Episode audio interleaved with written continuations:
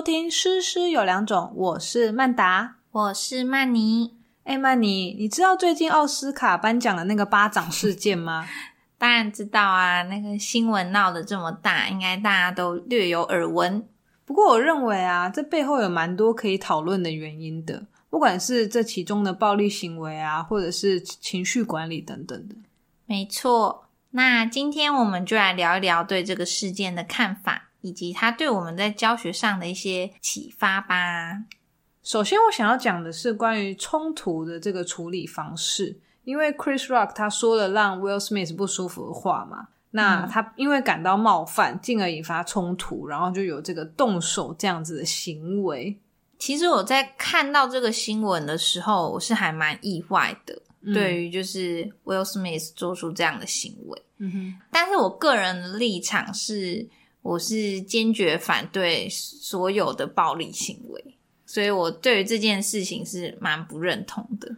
是哦，可是我个人当下我看到就是说，因为标题通常都是什么打巴掌这样嘛，嗯，那我点进去看就是看到说，哦，是因为他说那些话之后，我反而当下我没有什么特别反应呢，就是说我没有呃很生气 Will Smith 这样做，我反而是觉得说，呃，他怎么可以？说这种话就是一种你知道言语暴力，虽然是这样，可是我也不觉得那些话有严重到说他需要去在这么多人、这么公开、这种不分年龄层观看的一个场合去做出这样子的暴力的行为。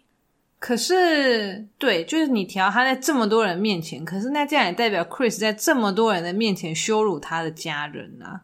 对不对？那这样其实对他来说也是一种很大的心灵层面的伤害啊。虽然说动手是，呃，他领会很痛，就是是一种肉体的伤害，可是他对他的妻子造成，还有他们家的人造成的这些言语的暴力行为，说不定也对他们造成非常大的阴影，以及就是可能揭开他的一些疮疮疤，让他非常的不不愉快啊。嗯。你讲的这段我也蛮认同的，确实这也是一种无形的暴力行为，也不应该存在啦。但是如果把这个事情啊这个状况带到我们平常的教学现场，好像我们的处理方式就不太一样喽。嗯，就是你有没有觉得说，这种只要牵扯到暴力这两个字，到教学现场就是非黑即白。就是我们不管怎么样都不会把任何动手的行为合理化，对，就是所谓的这个肢体暴力，嗯，就不会有像我现在这样子的认知，因为我现在是就是算是比较心是比较偏 Will Smith 那边的，可是就像你讲，如果把它放在学校里的话，嗯，这件事情就不会有这样子的灰色地带了。对啊，尤其是像是呃，不管是幼儿园低年级。的小朋友，他们常一言不合就打架，那那种小打小闹，我们一定会制止。可是你说，如果中高年级的学生，那打起来那就可怕了。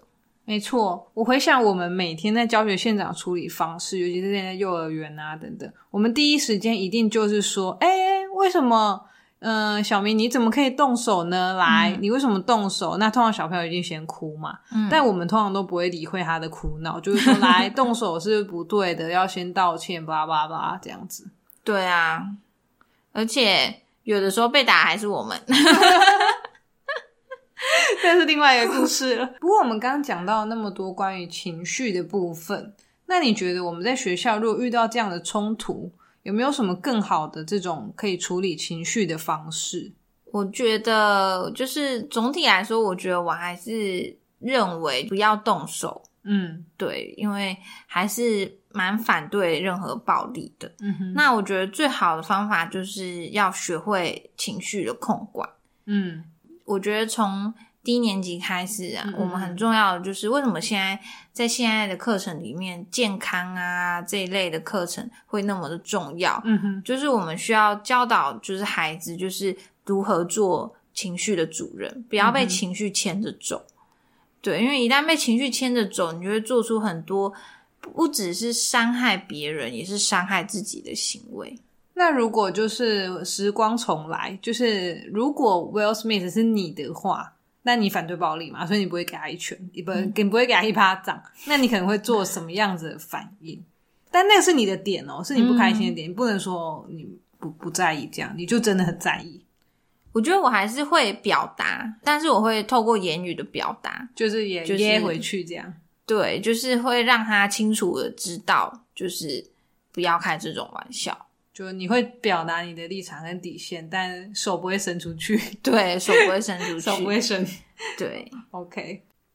但我们都知道，冲突的产生其实是很难预防的。毕竟有人的地方就一定会意见不合嘛。没错，而且其实冲突在现在社会上来说，我觉得未必是不好的。有的时候就是也要透过冲突这种方式，才能够让对方明白我们自己的底线还有立场。嗯。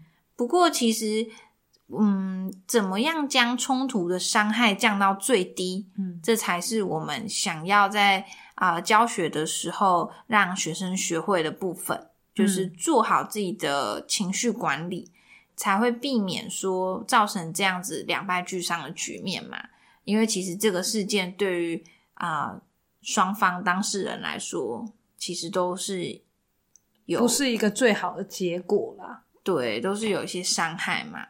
那希望说孩子们可以学会，就是用更理性的方式去做冲突的沟通。没有错，就像前一阵子也是一个很沸沸扬扬的新闻嘛，就是某高中的那个录影事件。就是让某位老师这个情绪有一点失控，这样。嗯我是觉得说，我们身为老师，因为我们背负着很大的一个社会期待，没错。于是我们在情绪管理上，真的是要比一般人还要更和颜悦色。只要我们稍稍露出不孕，或者是呃讲了一些嗯我们在气头上的话。这都会让我们自己，尤其是我们的职业啊，对我们的个人，都会造成非常大的影响，也是非常划不来的。没错，其实这也是就是你刚刚说的，就是社会期待嘛。嗯，对于我们这个工作，而且尤其是现代的社会，对老师又更加的严格。没错。对啊，就是我们在面对这么多学生的时候，跟他们各种稀奇古怪的调皮、不理性的回应，就是我们实在是也要做好自己的情绪管理。对啊，有些人会选择逆来顺受，但是如果我们能够更有智慧的去排解掉这些负面情绪，可能就会找到嗯更加的处理方式啊。对啊，常常在教学现场，我们也是被气到，就是 火烧心，需要大喘三口气。对，但是有些话一旦说出口，其实，嗯，就是会让我们自己很后悔。那也是可能会对学生的心灵造成一些不可挽回的伤害。对啊，他们幼小的心灵可能从此就会有一些阴霾，这也不是我们乐见的。没错，我相信不是任何一个当老师的人乐见的行为。我想今天这一集的重点就是希望大家可以从不同的角度去思考，就是我们刚刚提到的几个观点。冲突的处理，它或许没有一套最好的办法或者是标准。不过，我们希望今天聊天中的浅见可以激发老师们在教学上更多的想法。没错，那非常感谢你的收听。如果有任何的其他的想法或意见，都欢迎留言和我们分享。最后，希望你能花一点点时间，帮我们打一个五星评分，给我们一点鼓励。那我们下次见喽，拜拜。